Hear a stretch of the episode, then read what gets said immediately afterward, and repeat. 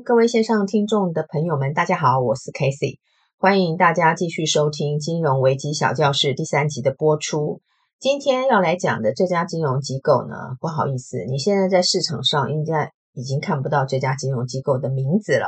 到底是哪家呢？别急，首先呢，我们先将时间定格在民国八十四年。八十四年这一年呢，对于金融稳定来说，其实有着非常特殊的意义。为何特殊？就是因为这一年就是金融特别不稳定的代表年。所以呢，如果你去看媒体杂志的报道，或许有人会戏称民国八十四年叫做金融机构的挤兑元年。讲到这边，你就应该会明白，其实民国八十四年发生的金融挤兑案件不止一件。挤兑案件之多呢，让你仿佛置身恐怖屋一样恐怖。今天要讲的这家金融机构，我个人认为它绝对是台湾金融挤兑事件中的经典范例。为何经典？别急，我来慢慢的说给你听。这家金融机构的名称叫做彰化四信，也就是彰化市第四信用合作社。那要进入故事之前呢，我们先来简单说一下信用合作社跟银行之间的差异。依照我国法规的规范，这里所说的法规就是信用合作社法。你要成立一家信用合作合作社，首先你必须得到主管机关的同意。那为什么要同意？那就是他会要去看你的申请的文件，看是不是合规。然后呢，重点在于就是信用合作社呢，它是可以经营银行业务的。换句话说，它是可以吸收存款、办理放款，只不过它的名称不叫做银行，叫做信用合作社，如此而已。所以大方向来说，两者确实没有什么不同。那最直观上的差异，应该就是规模的大小。当然了，经营业务项目也有可能会不一样。如果有兴趣的听众呢，也可以自己呃自己上网查查。那在这边我就不多说了。呃，简单想一下，就是说你可以把。这呃，信用合作社当成是巷口的杂货店，那么银行就是属于一些大型一点的 Seven Eleven。好，除去规模的大小不谈，两者呢，我刚刚前面就说过了，它都是可以吸收大众的资金，再结合众人的资金呢，去借给需要资金的人。那信用合作社赚取的利润，就是来自存款跟放款利率之间的差距。也就是我们学理上所说的利差，所以两者本质上可以看成是相同的一件事。好，既然这些信用合作社或是银行，他都是以他人的财富去赚取利润，这么好康的代志，那请问我是不是也可以随便去设一家呢？好，法规告诉你，这种机构呢，不是你想设就可以设，理由也很简单，因为呢，这种集合众多游资的行为呢。需要严严正正的正当性，否则呢，它就是属于一种非法集资的行为，涉及犯罪。那这些金融机构呢，可以名正言顺的吸收社会大众的资金，那就必须要符合一些的条件，而且这些条件呢，一定具有相当的门槛，或者是政府政策的方向。比如说，呃，我国是在民国七十九年开放新银行设立。那这是当时的政策同意呢，可以新设立银行。那如果说政策没有这个方向，那根本就不用谈了，根本也没有所谓的新银行这件事情。那当时七十九年呢，政府同意开放新银行设立要求的资本额呢，就必须要达到一百亿元。那除了设立的门槛很高之外，还要符合一些金融监理法规的要件。你想想看哦，这些金融机构都是拿别人的钱。再把别人的钱呢拿去，呃，贷给需要钱的那些人，但是那些人到底是不是诈骗集团，或者是专门 A 钱的不法事业等等？那这些贷放的对象，通通都需要把关。讲句实话呢，就是因为怕金融机构成立之后呢，成为合法的诈骗集团，或是成为这些大财团背后的金库。那如果呢，这些金融机构不好好的控管风险，就会损害到存款人的权益，那金融监理的这个机关就必须事前呢规划很多一些不应该做或者应该要追遵循的一些规定，以避免呢有心人呢胡搞瞎搞。那这些高度监理的背后，其实还有一个很重要的因素，那就是金融稳定。我们想想看哦，一家公司倒了，不过就是这家的公司相关的股东还有投资人有影响。但是，一家金融机构倒了，不是只有这家机构的存款人、股东或者是投资人，也可能会波及到其他相关金融机构身上。最近大家应该会知道，美国的 SVB 银行发生倒闭，那报章杂志呢就会很耸动的标题说：“诶，SVB 会不会就是当年的雷曼兄弟？那会不会再引发一波金融海啸？”那这些耸动标题的背后，都只有一个重点，那就是一旦金融机构倒闭，它绝对不是只有这一家金融机构的事。如果一不小心，就可能发生像 COVID-19 病毒一样一发不可收拾。好，我们现在回到彰化四信这件事。彰化四信的挤兑案是发生在民国八十四年，这桩挤兑案爆发之后，如同野火燎原。把政府金融管理以及监理措施等等烧得不成人形。前面我们提到，民国八十四年是金融机构的挤兑元年。那么或许你会问，为啥这些挤兑案都集中在八十四年冒出头呢？很简单，就是与当时的经济情势的状况有关。如果大家有兴趣去查一下民国八十三年及八十四年我国股价的表现。从八十三年底开始，股市一路狂泻，股市的市值一下缩水了三分之一。那你会说，股市不好，那房地产呢？很遗憾，房地产市场也很不好，空屋率居高不下，多家建设公司传出财务危机等等。再来就是讨论度很高的黑金政治，政治与金融挂钩，其实从来就不是新鲜事。政客透过五鬼搬运的手法，把存款人的钱当做自家的财库，这种事在当时也是屡见不鲜。现在呢，就为大家梳理彰化四信挤兑案媒体的报道重点。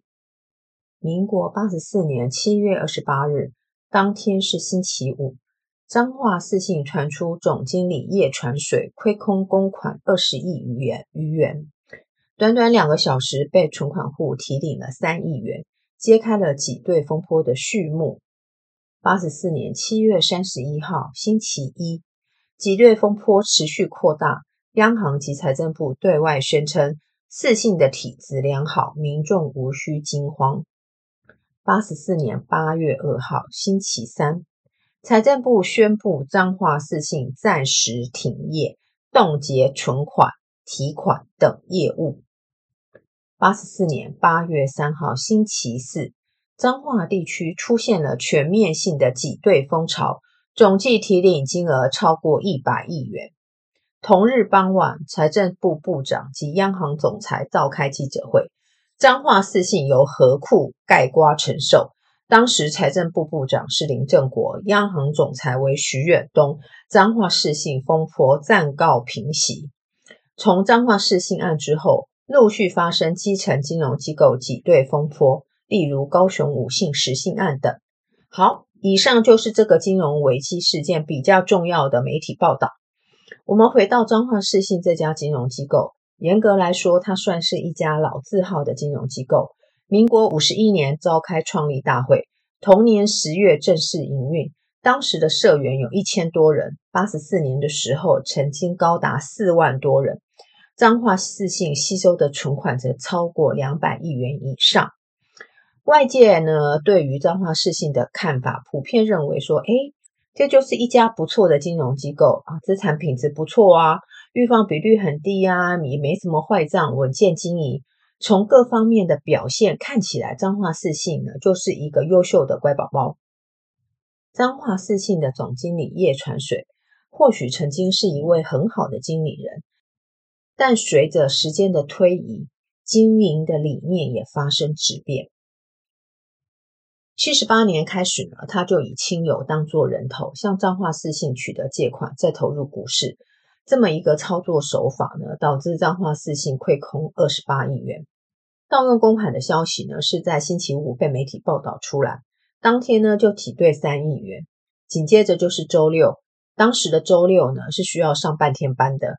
那被提领的金额大概数千万元，地方财政官员就跳出来说：“啊，没事没事没事，大家不要惊慌。”那礼拜天大火休战，到了礼拜一，也就是七月三十一号，政府官员继续说没事没事，彰化市信是个好宝宝，不用担心。那叶传水的个人行为也不会影响到彰化市信的营运。好，这个时候呢，就是考验储户到底要不要相信政府所说的话。选择不相信的，就继续去排队领钱；选择相信的，就继续做壁上观。时间走到了八月二号，财政部发布一则新闻，简单说，彰化市信已经不是一个好宝宝了，它变成一个烂宝宝。而且呢，我们必须让它永远的离开金融市场，不能够让它再回来了。财政部说要关掉彰化市信，需要时间处理，好吧？我们就先定三个月。这三个月的时间呢，请存款人呢不能来提款，借款人呢要继续付借款利息。好，这件事呢就这么说定喽。这时候有人就举手发问啦：“诶，政府，你之前不是说存款人权益不用担心吗？现在为什么说话不算话？”那另外一个人举手就问了。哎，我有存款一百万元呢，三个月之后是不是可以全部都拿回来？那除了本金之外，我利息可不可以拿回来？接下来就有太多太多的人都举手发问，可是政府根本没有时间想出一个万无一失的回应方式。政府宣布关掉彰化市信这个决策，其实明眼人都看得出来，它不是仅仅关掉一家金融机构这么简单。连带关掉的还是政府好不容易建立的金融机构的信任度。一旦民众对金融机构缺乏信任，你说存款人还敢把钱存在银行吗？就算我今天要存，我也不会去找那种小家的金融机构去存，对不对？我一定去选一个比较大的金融机构去存，否则一不小心呢，碰到彰化市信这种二愣子，然后呢，来个叫天天不应，叫地地不灵，那不是很惨？所以说，关掉彰化市信这个举动其实是史无前例的。即使发生在民国七十四年的台北实信挤兑案，当时也是由合库盖瓜承受台北实信，也没有让台北实信倒闭。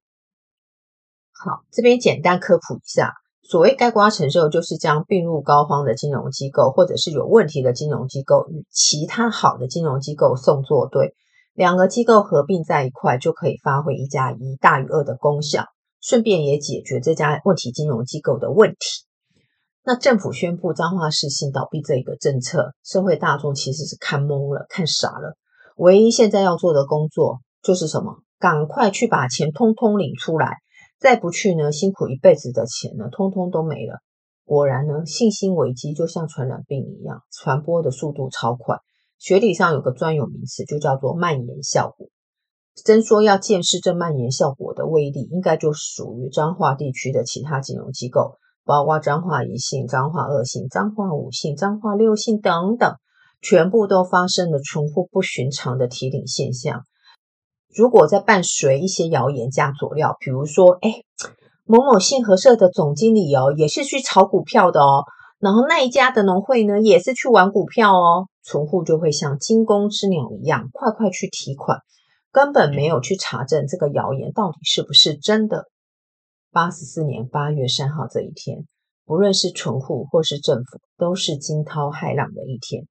执政者的决策没有事先评估关闭一家金融机构的影响效果以及相关的处理配套措施。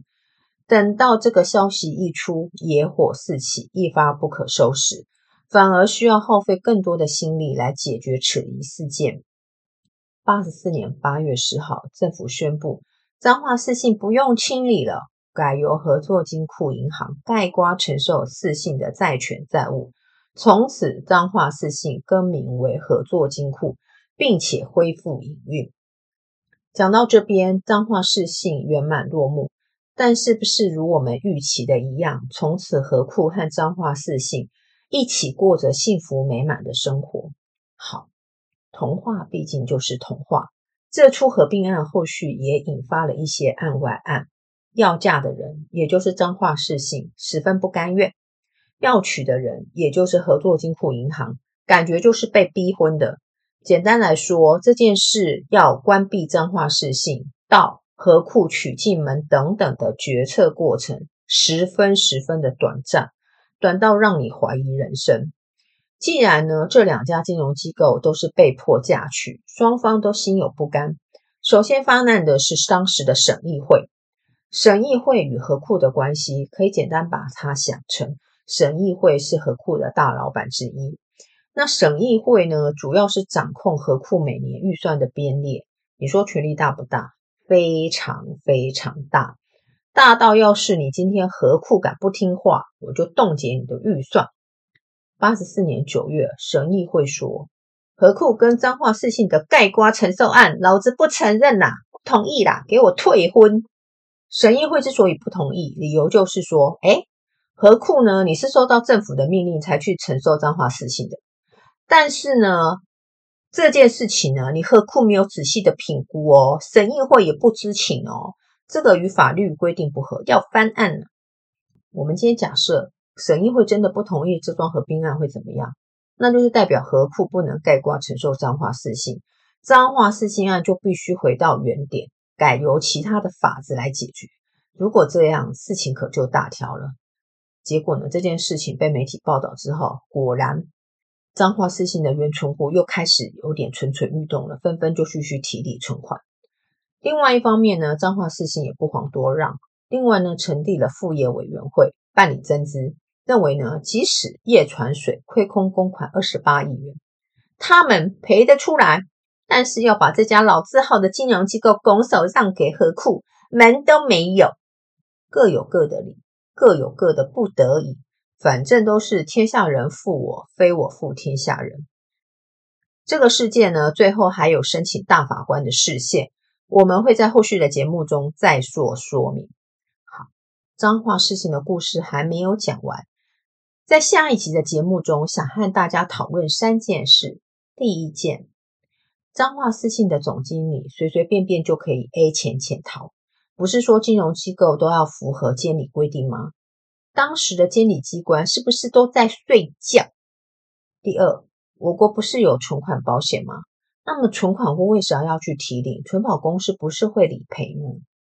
第三。政府要求合库概括承受彰化四信，到底合不合理？好，今天的节目呢就到这，先告一段落。下期的节目我们就会把彰化四信的几对案做个了结，也请听众们不要忘记下期继续收听金融危机小教室。拜拜。